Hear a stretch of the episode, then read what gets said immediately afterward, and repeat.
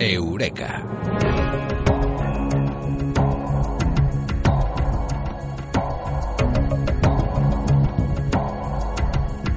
Hay miles y miles eh, de planetas, de exoplanetas que se han descubierto, planetas eh, fuera del sistema solar gracias al telescopio espacial Kepler y a otras eh, muchas cosas. Hoy os vamos a contar el final de uno de ellos, aquí en Eureka, con Francis Román Villatoro, con el profesor, con el físico, con el profesor, profesor de la Universidad de Málaga. Francis, muy buenas. Buenas noches, Bruno. Francis, se ha observado la desintegración de una exotierra en el fondo es nuestro destino también, ¿no? Sí, nuestro Sol es una estrella de tipo enana amarilla, una estrella de tipo espectral G2, que se formó hace unos 4.600 millones de años y que representa el 99,86% de la masa de todo el sistema solar. El Sol se encuentra más o menos en la mitad de su vida. Dentro de unos 5.000 millones de años, el Sol agotará todo el hidrógeno en su región central, que se habrá transformado en helio. La región central se contraerá por la presión de la gravedad, aumentando su temperatura hasta alcanzar unos 100 millones de grados, lo que dará inicio a la fusión del helio que se transformará en carbono, mientras las capas de alrededor del núcleo seguirán fusionando el hidrógeno en helio. Al agotarse el helio del núcleo, se iniciará una nueva expansión del Sol y el helio empezará también a fusionarse en una nueva capa alrededor del núcleo que será inerte y el Sol afortunadamente no tiene temperatura suficiente, no tiene presión suficiente para fusionar el carbono y el oxígeno. Aún así, las capas externas del Sol se expandirán, haciendo que nuestra estrella sea cada vez más grande, hasta convertirse en una gigante roja. Su diámetro se supone que superará las órbitas de Mercurio y Venus y quizás también alcance la órbita de la Tierra. Más tarde, el Sol expulsará toda su masa, dando lugar a una nebulosa planetaria y quedará el núcleo del Sol en forma de una estrella enana blanca, que muchísimo más tarde acabará enfriándose, dando lugar a lo que se llama una enana negra. El Sol nunca estallará como una supernova, porque no tiene masa suficiente para ello. La vida en la Tierra sucumbirá cuando el Sol se transforme en una gigante roja, pero nuestro planeta rocoso podría sobrevivir, incluso a la formación de la nebulosa planetaria. Pero no mucho más.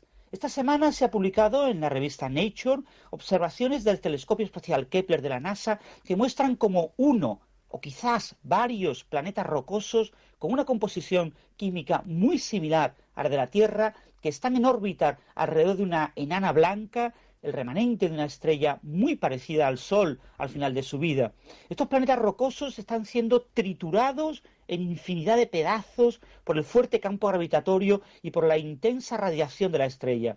Este resultado nos recuerda que incluso si la Tierra logra sobrevivir a la fase de estrella gigante roja y a la formación de la nebulosa planetaria, no podrá sobrevivir a la futura enana blanca en la que se transformará el Sol. La vida en la Tierra sucumbirá de todas formas eh, mucho antes eh, de llegar a ser eh, eso, de llegar a poder ver lo que va a ser su destrucción, salvo que los descendientes de los humanos hayan abandonado nuestro planeta y se hayan ido a otro lugar. ¿Eso puede llegar a pasar en el futuro? Sí, la verdad es que todavía no lo podemos saber con toda seguridad. Hay estudios de la evolución del sistema solar mediante simulaciones por ordenador que apuntan a que la Tierra podría sucumbir a la fase de formación de gigante roja, con lo que la humanidad, caso de existir, tendría que haber abandonado antes de esa fase, estamos hablando de miles de millones de años, eh, la Tierra. Pero también hay otros estudios que apuntan a una cierta esperanza, a la posibilidad de que la Tierra sobreviva a esa fase de gigante roja. La mayoría de los eh, exoplanetas que hemos estudiado alrededor de otras estrellas eh, son la manera que tenemos para tratar de observar qué puede pasar con un planeta parecido a la Tierra. La mayoría de estos planetas orbitan a estrellas muy parecidas al Sol, que se encuentran en el mejor momento de su vida. Solo unos poquitos exoplanetas se han descubierto alrededor de estrellas antes de convertirse en gigantes rojas. El nuevo estudio que se ha publicado esta semana en la revista Nature, eh, firmado como investigador principal por Andrew Vanderburg, un astrónomo del Centro de Astrofísica Smithsoniano de Harvard, en Cambridge, Massachusetts, Estados Unidos, y varios colegas, ha usado datos del telescopio espacial Kepler de la NASA, que ha explorado del orden de unas 150.000 estrellas en una región pequeña de cielo entre las constelaciones del Cisne y la Lira. El tránsito, el paso de un exoplaneta por delante de la estrella provoca una disminución de su brillo que si se repite de forma periódica nos permite detectar a dicho exoplaneta. Se han encontrado muchos candidatos a exoplanetas, pero muy pocos en estrellas enanas blancas. Estas estrellas son muy pequeñas, tienen un tamaño parecido al de la Tierra, por lo que se espera que un exoplaneta que pase por delante del disco de esta estrella reduzca el tránsito durante muy poco tiempo, quizás durante eh, un minuto más o menos. El nuevo trabajo publicado en Nature por Vanderburg y su equipo ha observado una estrella enana blanca llamada WD 1145-17, una enana blanca que muestra varias señales de tránsito poco profundas, pero de larga duración, entre 40 y 80 minutos. Estas estrellas enanas blancas son muy pequeñas, pero muy densas, por lo que tienen campos gravitatorios muy fuertes, muy intensos. La explicación más plausible para estas señales de tránsito que se han observado es que se trata de los pedazos, de los trozos de uno o varios planetas rocosos que están en proceso de desintegración. Un proceso que recuerda a lo que podría ser el final de nuestro planeta si logra sobrevivir a la muerte del Sol y a su transformación en eh, estrella gigante roja y después a enana blanca. Precisamente lo que se ha observado ahora, la señal que nos ha llegado desde el universo, desde el espacio, es muy similar a la de un asteroide. ¿Por qué se ha interpretado eso como el final de una estrella y no como eso, como un asteroide o como algo similar? En ciencia, la interpretación de una observación requiere combinar indicios y evidencias obtenidas por múltiples resultados no es algo fácil. En las atmósferas de un tercio de las enanas blancas que hemos estudiado hasta ahora se han obtenido elementos pesados, se han observado elementos como el carbono, como el silicio, como el oxígeno, incluso el hierro. Además, estas observaciones eh, se incluyen observaciones en longitudes de onda infrarrojas que han mostrado que algunas de estas estrellas enanas blancas tienen discos de polvo circunestelares. La hipótesis más plausible para explicar que estos metales pesados estén en las atmósferas de las enanas blancas es que esas atmósferas se han contaminado debido a estos discos circunestelares. Estos discos de materia no pueden tener su origen en la nebulosa planetaria que se forma tras la fase final de la gigante roja, cuyo núcleo se convierte en enana blanca. Muchos estudios realizados por ordenador han llevado a pensar que se trata de restos de cuerpos, planetas rocosos, asteroides, que han sobrevivido a la formación de la enana blanca y que ella devora gracias a su intenso campo gravitatorio.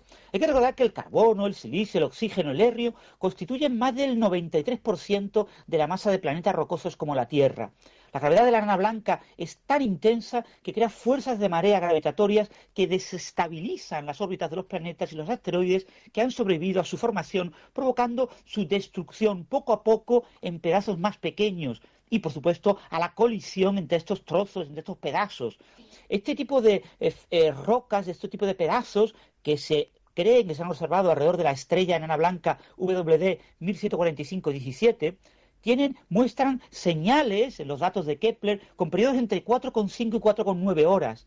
Esto indica que se trata probablemente de discos circunestelares, discos de materia que rodean a la estrella y que tiene una composición muy similar a la de los planetas rocosos, eh, por lo tanto se cree que su origen es esos planetas rocosos que se van destruyendo, se van desintegrando debido a la gravedad de la enana blanca. Muchos de estos materiales acabarán y acaban formando parte de la atmósfera de la enana blanca que acreta materia, que absorbe, eh, se come la materia que le rodea. Los tránsitos observados por Vanderbilt y sus colegas han sido estudiados y confirmados por varios telescopios terrestres. La fotometría indica que a veces estos tránsitos, esta materia que pasa por delante de la estrella desde donde la vemos, reduce hasta un 40% la luz de la estrella y en periodos muy cortos, incluso de hasta 5 minutos. Su regularidad es bastante aperiódica, lo que es muy típico del tránsito de discos protoplanetarios en estrellas jóvenes. Estos tránsitos aperiódicos también han sido observados en otro eh, tipo de estrellas y claramente apuntan a la existencia de pequeños planetas rocosos que probablemente están en proceso de desintegración. Las observaciones de este telescopio, el telescopio espacial Kepler, qué tan buenas noticias, explican que gracias a uno o varios planetas rocosos en órbita de una enana blanca, como la que nos has hablado, que están siendo desintegrados por su gravedad, que algo parecido le pasa a algunos cometas cuando se acercan al Sol, cometas en nuestro entorno, ¿se observan eh, algún tipo de, cola de residuos similar a la cola de los cometas en lo que se está viendo y percibiendo en la actualidad en este planeta en desintegración? Sí, muchos eh, cometas cuando se acercan al Sol se desintegran y el fenómeno es muy parecido al que estamos observando en esta enana blanca obviamente tienes un objeto mucho más grande, un planeta. Las observaciones del telescopio espacial Kepler de la NASA han sido ratificadas por varias observaciones realizadas con telescopios terrestres en concreto por un equipo que se llama Minerva del telescopio de 1,2 metros del observatorio eh, Whipple-Fred en el Monte Hopkins en Arizona y por los observadores, perdón, por unos equipos que observan en el infrarrojo cercano de cuatro de los ocho telescopios de 0,4 metros del observatorio interamericano de Cerro Tololo en Chile.